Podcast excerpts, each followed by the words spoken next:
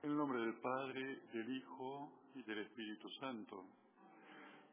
Dios te salve María, llena eres de gracia. Benito y Santa Escolástica, con nosotros. Aprovechando que estamos en este tiempo tan rico, tiempo pascual,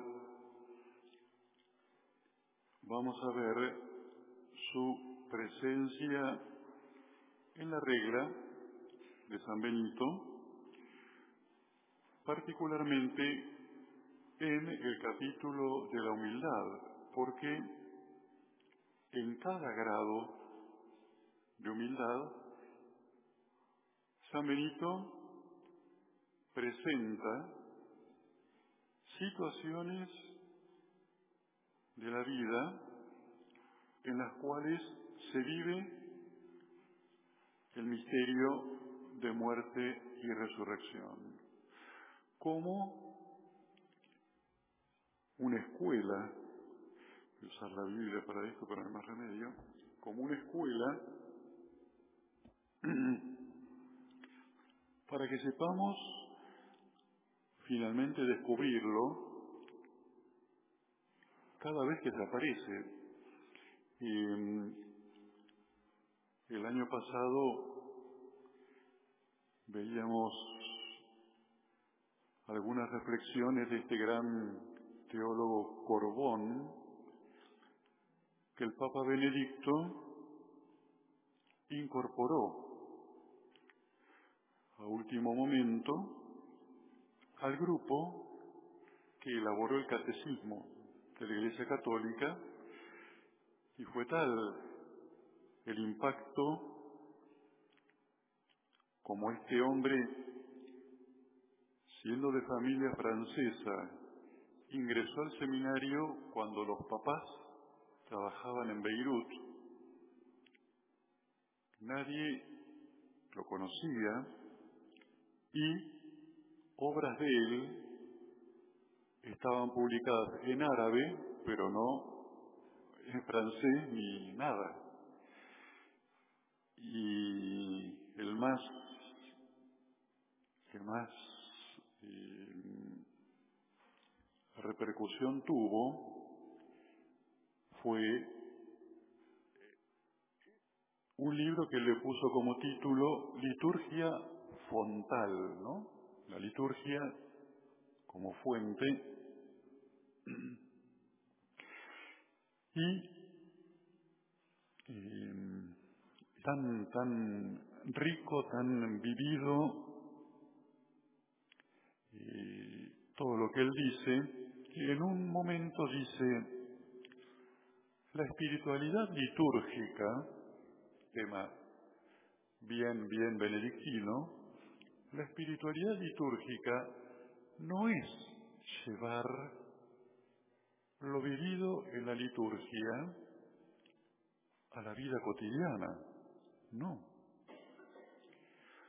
Porque sería pensar que en la vida cotidiana no está presente el misterio de Cristo. Y está.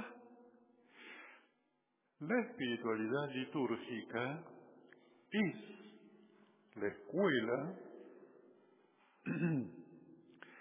por la que, a través de la celebración, se nos dan las herramientas para poder reconocer a Cristo y su misterio pascual fuera de la liturgia. Pero allí está. No lo vamos a imponer. Llevo de la liturgia a la vida. No, está en la vida. Por eso, finalmente la vida es el gran acto litúrgico que, como dijo el Concilio Vaticano II al hablar de los laicos, los laicos realizan la consagración del mundo a Dios, trabajando, trabajando. Y en la Eucaristía decimos, bendito sea Señor, Dios del universo, por este pan, fruto de la tierra y del trabajo del hombre. Es una sola realidad, dice Corbón, con dos momentos distintos. El momento celebrativo, el momento vivido. Por eso, este capítulo de San Benito sobre la humildad y con sus doce indicios se lo puede tomar como un modo de enseñarnos a reconocer, gracias a los que Él nos da como ejemplos, todas las demás circunstancias en las cuales se hace presente. Y la primera presencia es ubicar en el último renglón de la segunda carilla, San Benito pone, todo lo cual el Señor se dignará manifestar por el Espíritu Santo en su obrero cuando ya esté limpio de vicios y pecados. La humildad es la obra del Espíritu Santo en nosotros,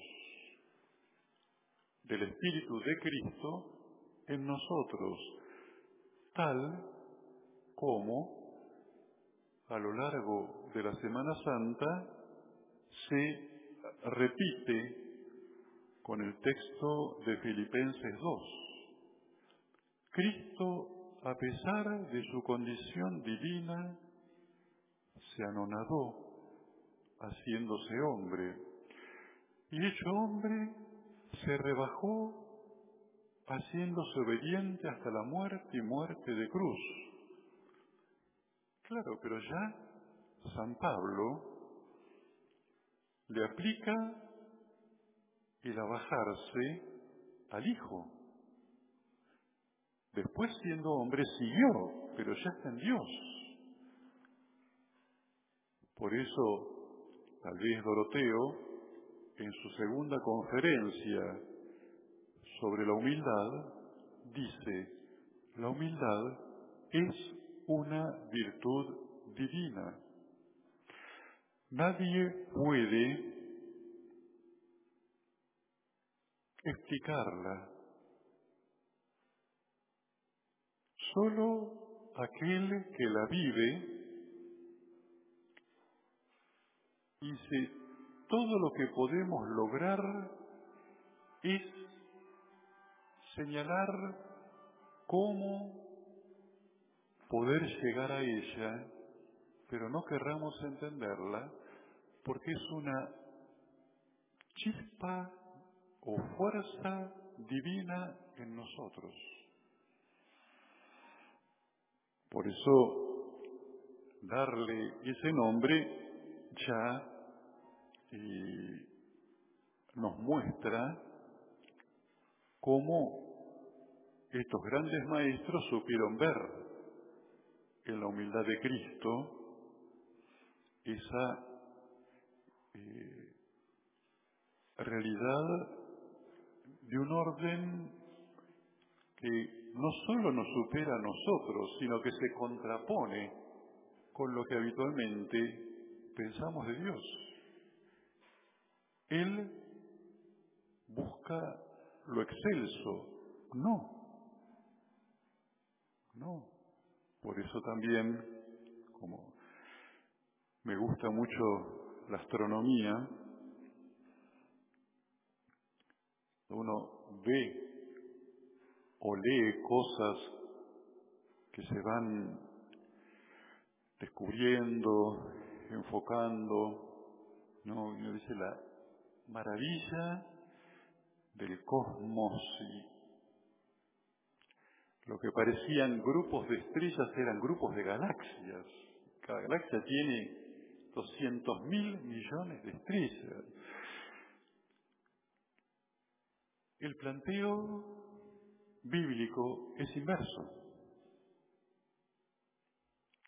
Como el planteo bíblico parte de Dios, que es inmenso, se maravilla por esa pequeñita criatura que es el hombre, en el cual puede haber libertad, amor, compasión, en un bichito así, que es lo que somos ante la inmensidad del cosmos. Nosotros partimos, como somos el centro, todo lo demás es inmenso. No es al revés. Como todo es inmenso, es admirable que en estas pequeñas criaturas pueda anidar, como decía, libertad, amor, misericordia, conocimiento de Dios, unión con Dios. El planteo, Salmo 8, Qué admirable es tu nombre en toda la tierra cuando contemplo el cielo, obra de tus dedos, la luna y las estrellas que has creado.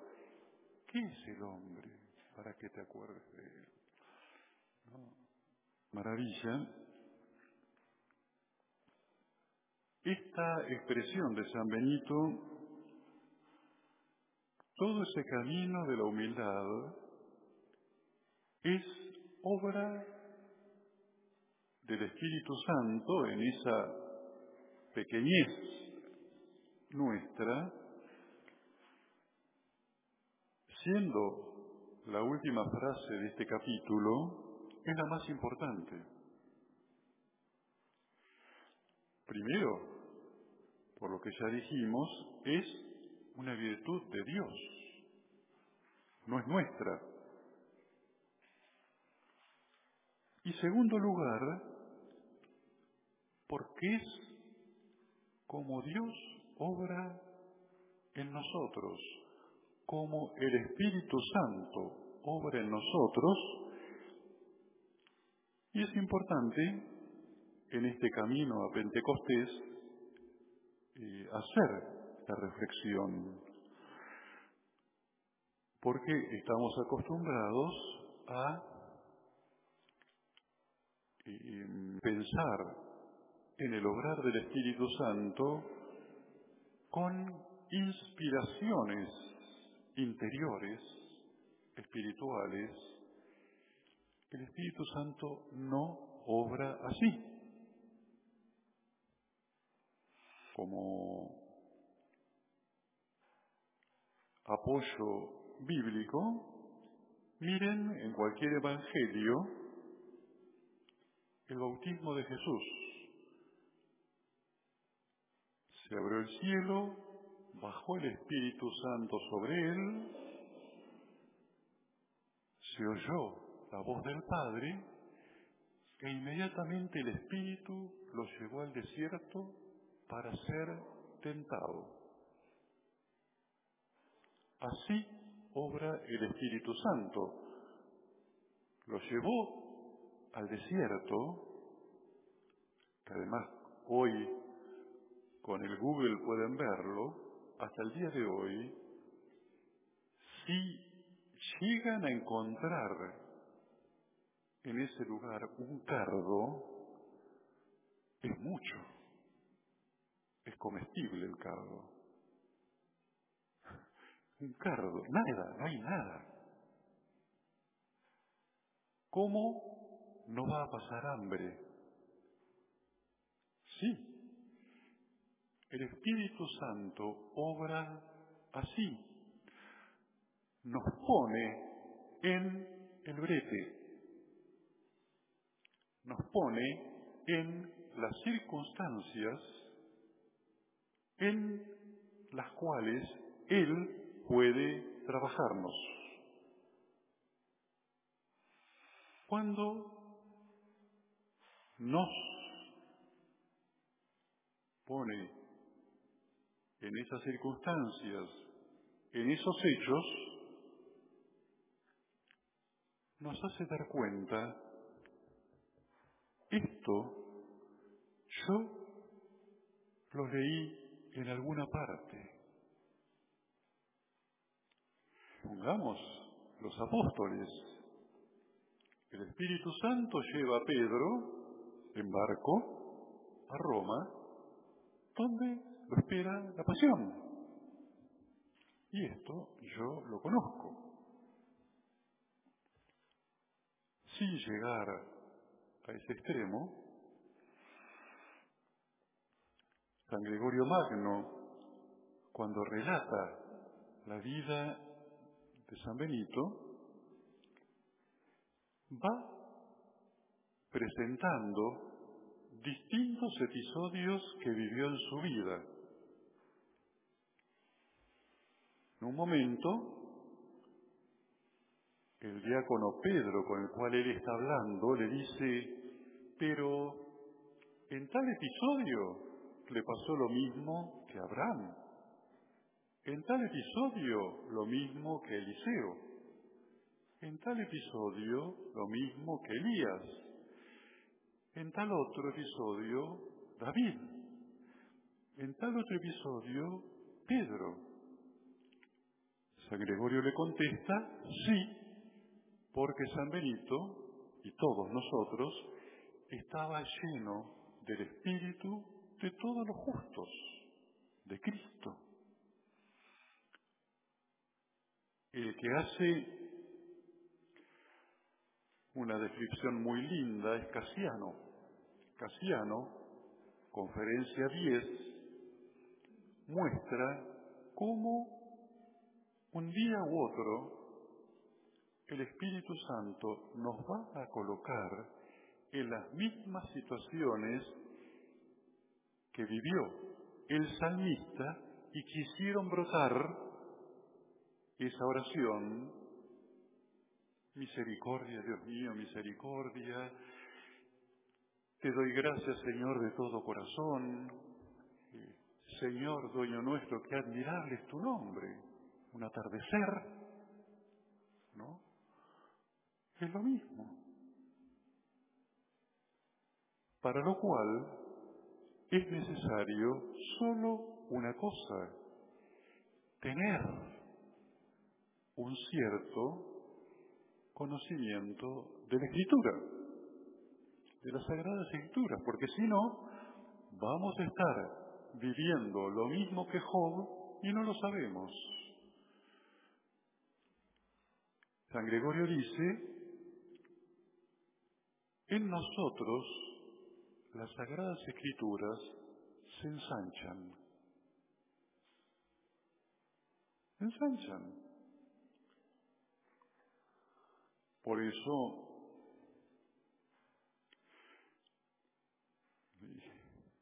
pongámonos y un hecho bien trivial. San Benito, digamos, justo Italia estaba siendo invadida por los godos, que tenían fama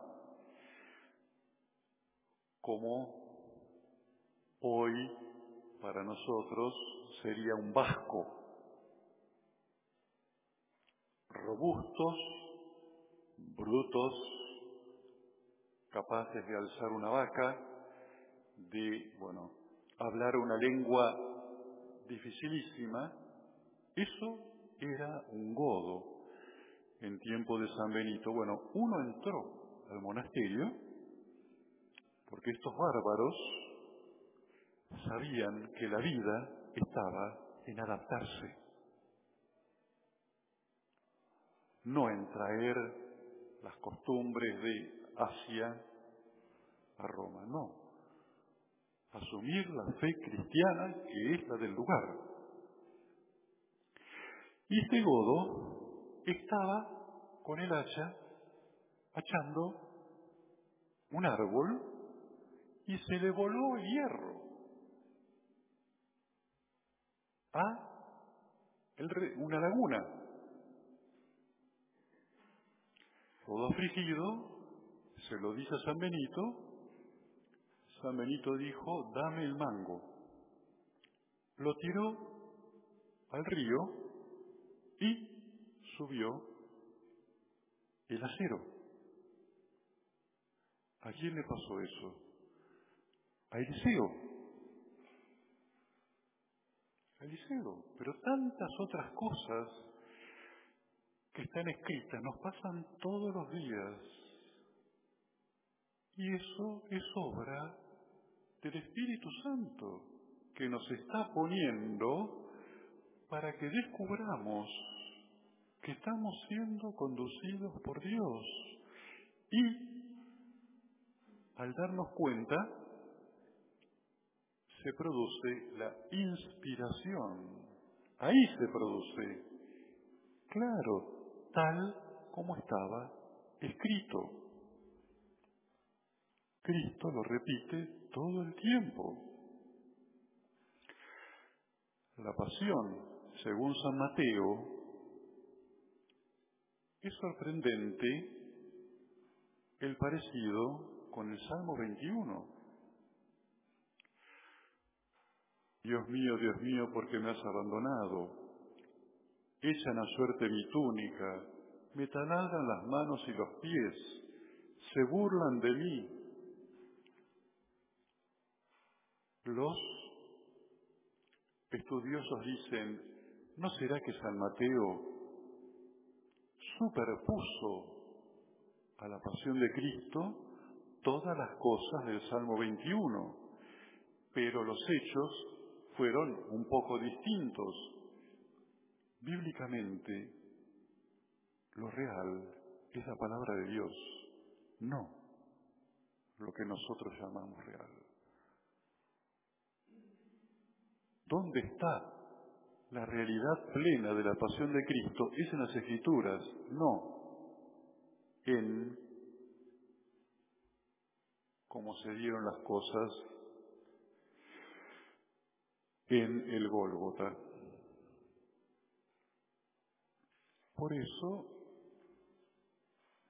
el Espíritu Santo nos lleva a situaciones bien, bien materiales, donde, bueno, Salmo 30 tantos salmos dicen eso, Señor, en mi angustia estoy angustiado. Ah, es lo del salmo. Aprovechar y leerlo entero. Y Casiano dice, van a encontrar muchos más elementos de convergencia con lo que están viviendo y van a encontrar la oración que corresponde a lo que están viviendo. Pero ante todo, van a saber que como están viviendo lo mismo, allí está el Señor. Es lo que los padres de la iglesia llamaban el consuelo de las escrituras. Consuelo es estar con el solo, cum solo. No estoy solo, está el Señor. Está el Señor. Por eso entonces, esta obra del Espíritu Santo en nosotros, que va llevándonos,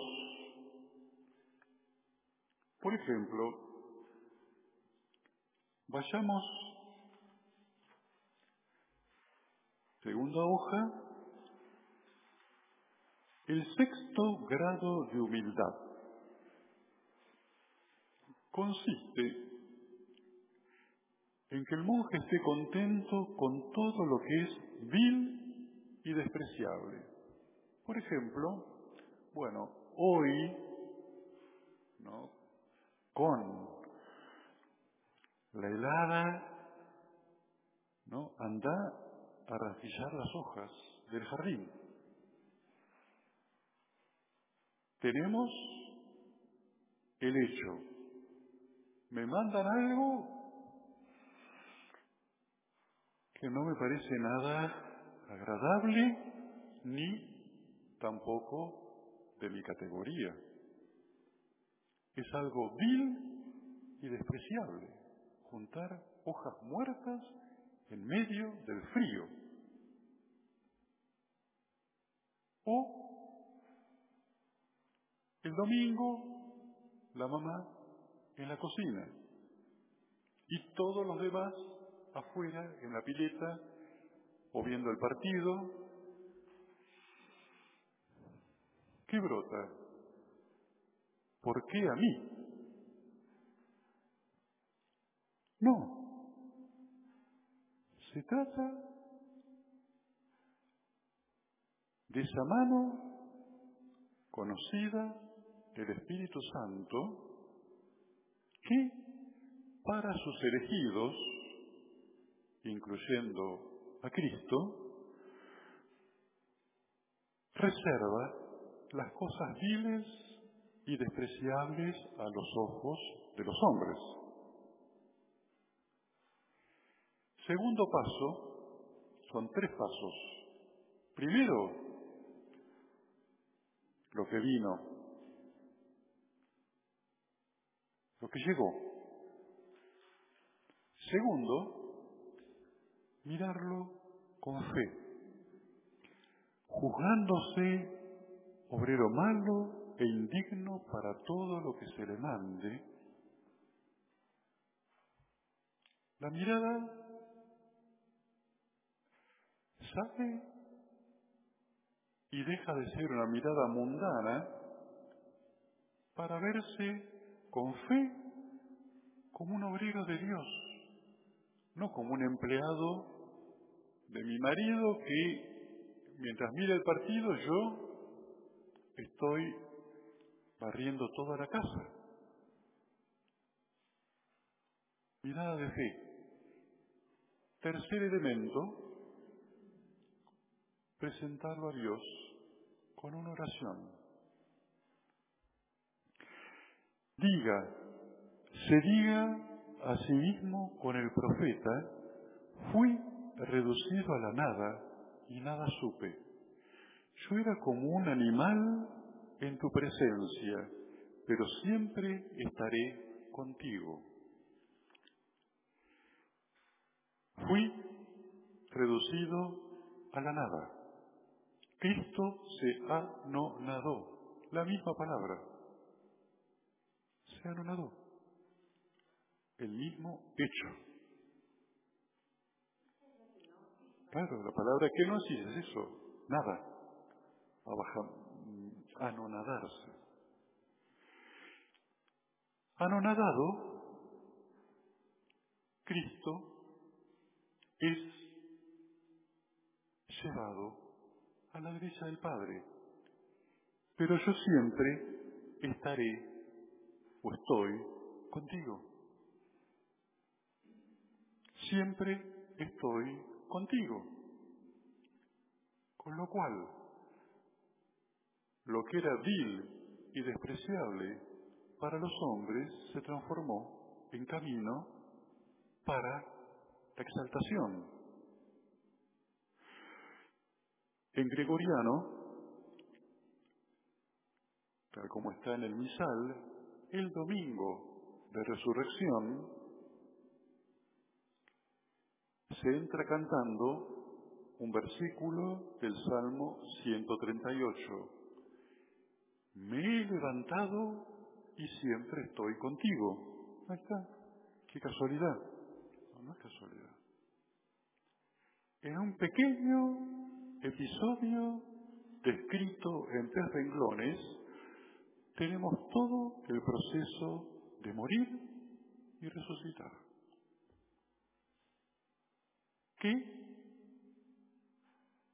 lo podemos transformar o leer mundanamente peleándonos con el que nos dio esa tarea y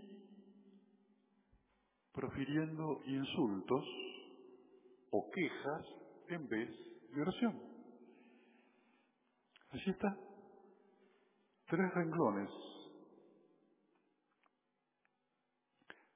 Pero lo que dice San Benito, para poder vivir eso, hace falta humildad. ¿Cuál es la clave de todo este misterio pascual? La humildad. Vamos al versículo 1. Versículo 1. Clama, hermanos, la divina escritura diciéndonos, todo el que se ensalza será humillado, y el que se humilla será ensalzado. Por eso, si queremos alcanzar la cumbre de la más alta humildad, si queremos llegar rápidamente a esa exaltación celestial a la que se sube por la humildad de la vida presente, tenemos que levantar con nuestros actos ascendentes la escala que se le apareció en sueños a Jacob. Justamente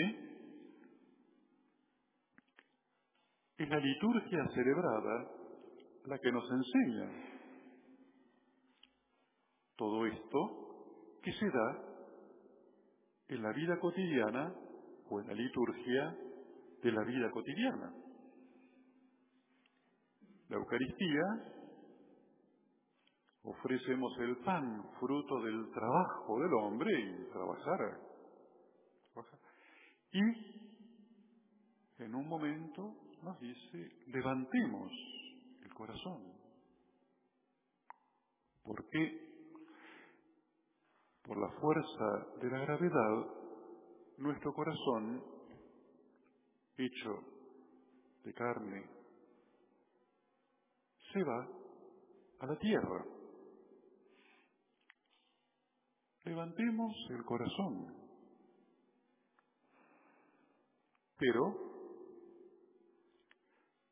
el poder levantarlo, el poder ver con fe y recibir lo que el Señor mandó es, para San Benito, todo obra de la humildad. Solo la humildad puede ser dócil a ese Espíritu Santo que a cada paso nos va llevando y que encuentra normalmente un corazón distraído que por lo tanto termina siendo una lectura mundana de todo lo que vive y lo que pasa.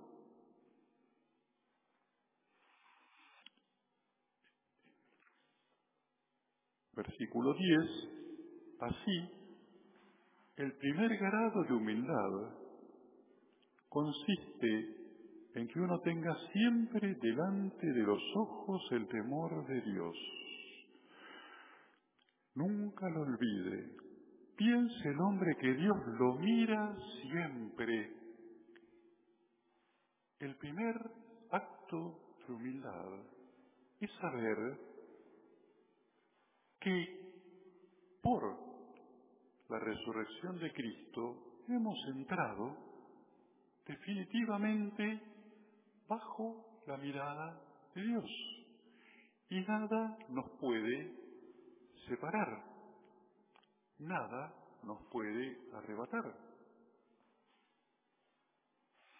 ¿Les hace acordar algo derecho de poder ahora con toda confianza filial vivir ante los ojos de Dios. ¿Les recuerda algo? ¿Cómo? Antes todavía, mucho antes, que en realidad le pasó lo opuesto. Adán cayó y se escondió de la mirada de Dios. Y, como un niño, Dios lo llama, Adán, ¿dónde estás? Pero el esconderse no hace falta ir atrás de un árbol para esconderse. Es una actitud. Es una actitud. Es también una secuela del pecado. No puede ser que Dios me esté mirando. Yo que soy, yo que hice, ya nada puede separarnos del amor de Cristo, ni el pecado. Feliz culpa. Por supuesto, hace falta humildad. Perdón, Señor, pero no hay que escapar. No hay que esconderse. Perdón, Señor. Nunca más. Por la ascensión de Cristo, nuestra humanidad entró ante la mirada del Padre y nada la debe sacar. Por eso, el sábado santo la Iglesia celebra el descenso de Cristo a donde está Dan, a la región ínfera de abajo. Y leemos una homilía lindísima de un padre de iglesia, Adán llega, perdón, Cristo llega a donde está Adán y todos los que vivieron hasta Cristo. Y Adán, al verlo, dice a todos, el Señor está con ustedes. Y Cristo le dice a Adán, y con tu espíritu. Ya nada puede separarnos. O feliz culpa, o necesario pecado de Adán. Para salvar al esclavo entregaste al Hijo. Por eso el primer grado de humildad es el más largo de todos para San Benito, en el que más insiste, es ese aceptar que vivimos en la presencia de Dios, pero es un acto de humildad. Porque la humildad, ante todo, es saber aceptar los regalos. Un regalo, un regalo de Cristo. Prólogo de la regla, versículo 29, estos son los que no se engríen, sino que reconocen que aún lo bueno que tienen es obra de Dios y engrandecen al Señor que obra en ellos, diciendo, no a nosotros, Señor, no a nosotros, sino a tu nombre, a la gloria. Y con Pablo, el que se gloría, que se gloríe en el Señor. Sí, tengo todo lo que tengo por el Señor.